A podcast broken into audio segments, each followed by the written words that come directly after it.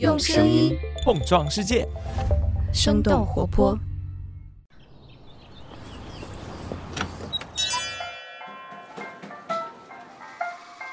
您的生动早咖啡好了，请慢用。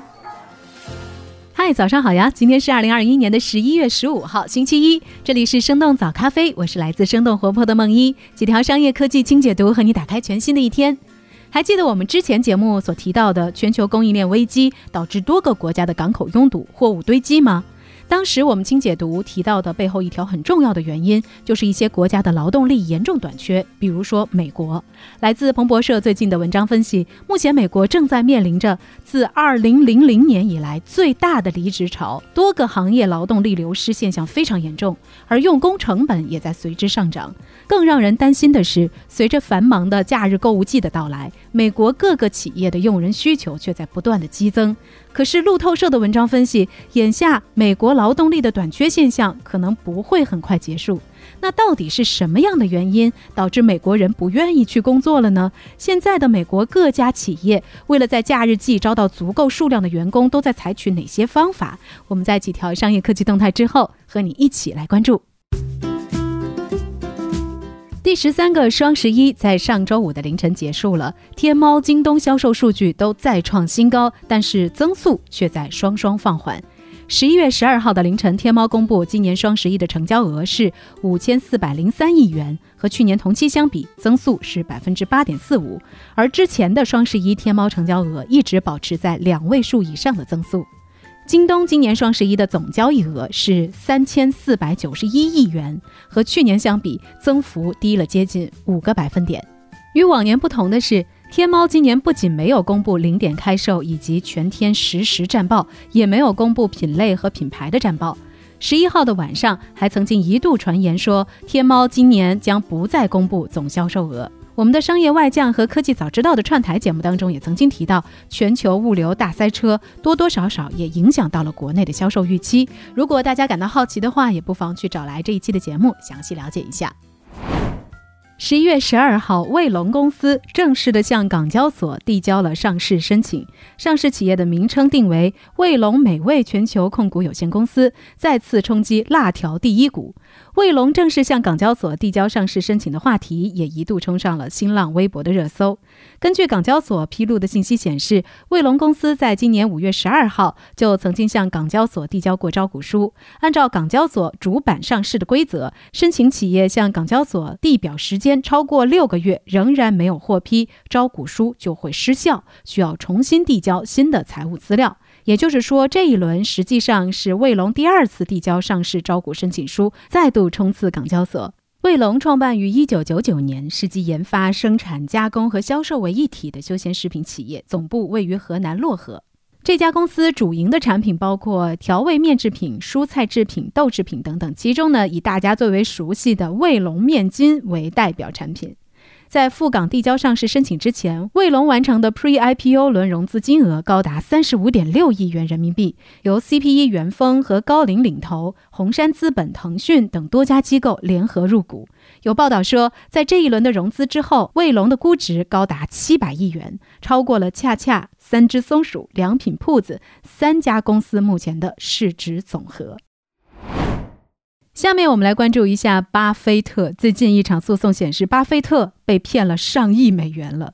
十一月十号，根据彭博社的报道，DC 太阳能公司的老板杰夫·卡波夫因为策划了一场超级庞氏骗局，骗取了多达十亿美元的投资，被判三十年的监禁。巴菲特也是这一场骗局的受害者之一，他旗下的伯克希尔·哈撒韦公司因此损失了三点四亿美元。DC 太阳能公司的主要业务呢是生产便携式太阳能发电机。根据诉讼的文件显示，在这家公司声称能够使用的大约1.7万台的移动发电机当中，只有其中一小部分是由他们生产或租赁的。这家公司通过伪造财务报表和谎报潜在的收益来吸引投资者，并且挪用新投资来偿还老投资者。根据判决书显示，现年五十岁的卡波夫已经承认犯有电信诈骗和洗钱罪。下面我们再来关注一下 Spotify。Spotify 不仅在迅速的拓展播客业务，他们也在向有声读物领域进军。十一月十一号，Spotify 宣布计划在今年第四季度完成对有声读物服务和发行公司 Findaway 的收购。目前，他们还没有公布交易细节。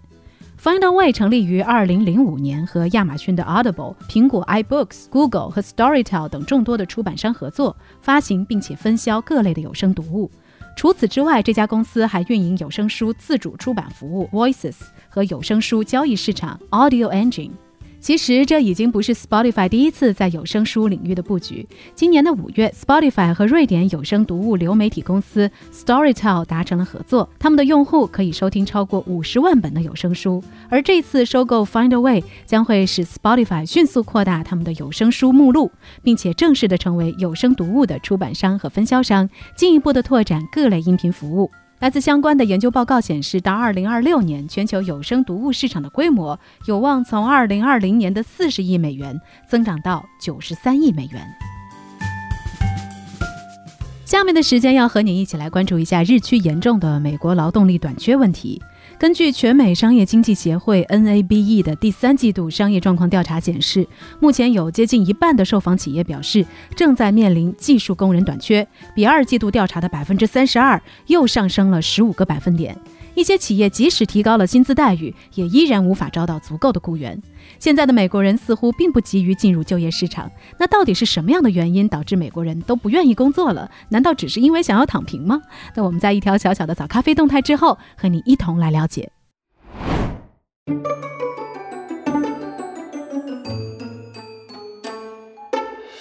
Hello，你好呀，我是梦一。有一则消息，我们在这里真的是忍不住想要分享给你。最近我们推出了一个生动小油桶，也就是生动活泼的 Newsletter 订阅服务。记得之前有朋友在我们的评论区告诉我们，希望能够看到早咖啡的文字稿以及一些相关的研究资料，所以我们想说，那不如做一个小小的尝试吧，用电子邮件写信的方式，把我们同样带有温度的文字版的早咖啡分享给你。当然，这个小油桶不仅仅是有早咖啡的内容。我们还想通过这种有些复古的方式来和大家建立起一个更加亲密的互动小社区。那除了固定发送一些值得阅读的商业科技动态之外，我们也会在 newsletter 里分享一些在节目当中无法呈现的，但是依然很有价值的东西，或者是一些带给我们思考养料的有趣信息，并且呢，我们会每周至少发送三封邮件。当然了，订阅生动小油桶还有其他一些意想不到的福利，所以特别期待你能够加入我们。具体的订阅指南和其他更多的福利，你可以直接的在本期节目的 show notes 当中找到对应的链接。当然，你也可以关注生动活泼的微信公众号，在对话框当中直接的回复“邮件”这两个字，你就可以了解更多详细信息了。好啦，关于生动小油桶的播报就暂时到这里。那接下来的时间，也请你继续收听我们今天的轻解读的内容吧。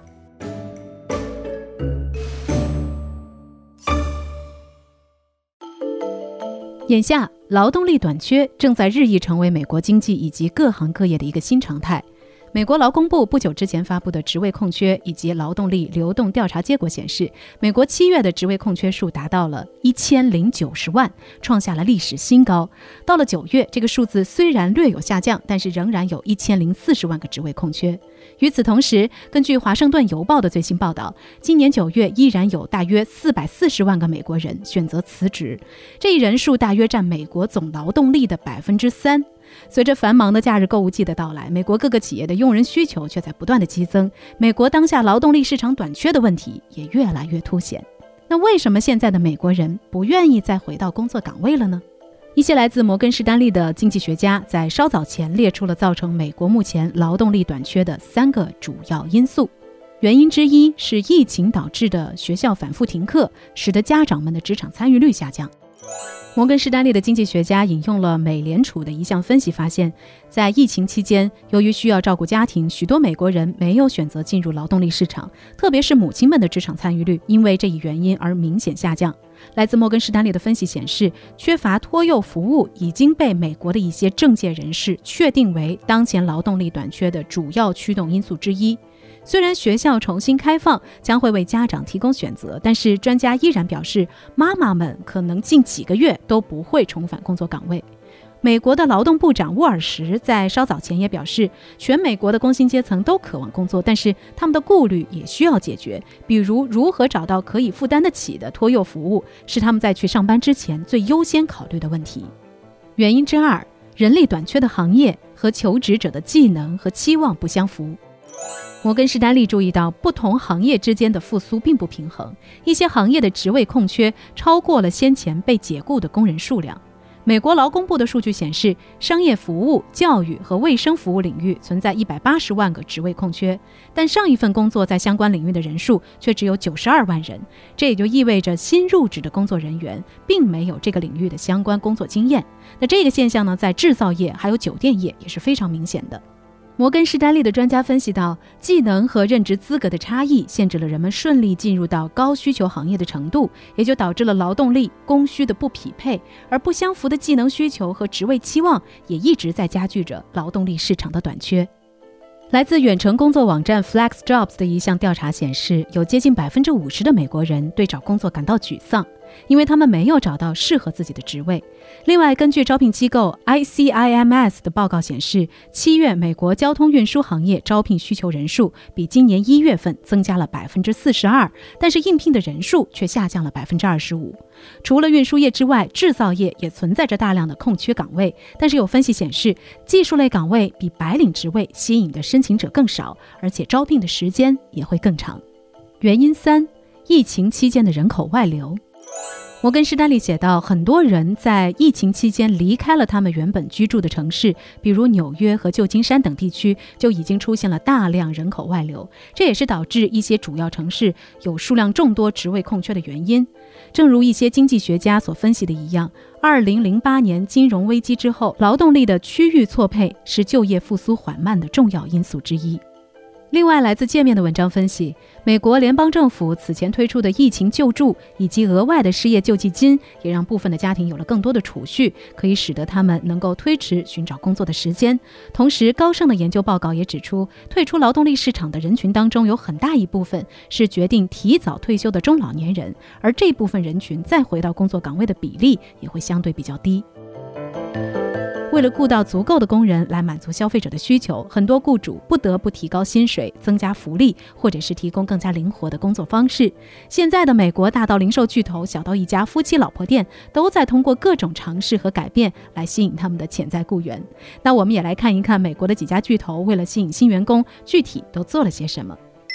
为了应对人力短缺，各家公司在招聘流程上是想出了各种新方法来吸引应聘者。比如，计划在一个月之内雇佣十万名新员工，并且形容自己是正在疯狂寻找帮助的 UPS，就使用了手机招聘的方式来简化了他们的申请流程。UPS 方面表示，今年他们超过百分之七十的招聘都是通过手机 App 完成的，最快可以让招聘者在申请后三十分钟之内收到回应。除此之外，在福利待遇上，UPS 还在一项挣与学，也就是 Earn and Learn 的计划里，为符合条件的学生季节工提供最多一千三百美元大学学费的支持。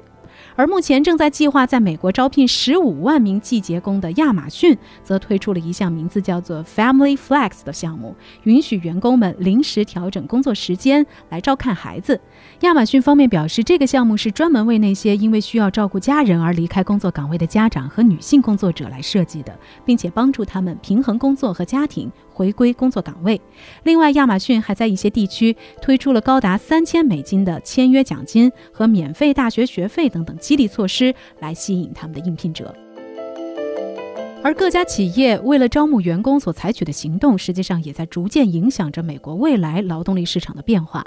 自从2008年到09年的经济衰退之后，大量寻找工作的申请人为用人企业提供了充足可供挑选的候选人，于是很多岗位的要求和门槛也开始从那个时候内卷起来。比如，原本只需要高中学历就能够胜任的 IT 桌面支持和建筑工程监督，从那个时候开始就被要求需要具备学士学位以及更多的工作经验，这就使得许多非学位持有者除了低收入的服务工作之外别无选择。而现在，为了适应越来越紧张的就业市场，美国长达十多年的就业资格内卷开始逆转了。来自于《华尔街日报》的文章显示，去年有一百五十万个工作岗位向没有大学学位的人开放，要求高学历的雇主比例也从二零一九年的百分之二十下降到了今年十月的不到百分之十五。更多的企业开始实行基于技能和潜力的招聘，而不再只是着眼于学位和背景。许多经济学家表示，这些转变已经在缩小不同教育背景的求职者之间在就业率方面的差距。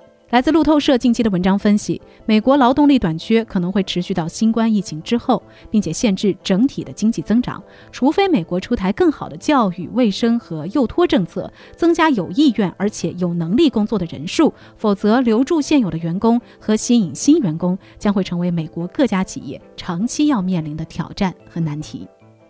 那聊到这儿，也想问问你，你如何看待一份工作的学历和背景要求？对你来说，怎样的一份工作机会是令人期待的呢？当然，说到这儿，也想提一下，我们早咖啡的研究员和实习生也仍然在招聘当中。我们没有对学历或者是经验方面过高的要求，只要你熟悉商业科技领域，而且具备出色的逻辑分析和洞察力，热爱播客，就可以直接给我们投简历。我们的邮箱是 hr at 声 fm dot cn。快来和我们一起生动活泼的享受工作和生活吧！这就是今天的生动早咖啡。那我们在周三早上再见啦，拜拜！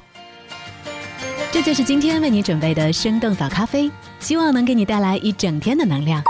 如果你喜欢我们的节目，请记得在各大平台给我们五星或者是好评，也欢迎你分享给更多的朋友，这会对我们非常有帮助。同时，你也可以在公众号和微博搜索“生动活泼”。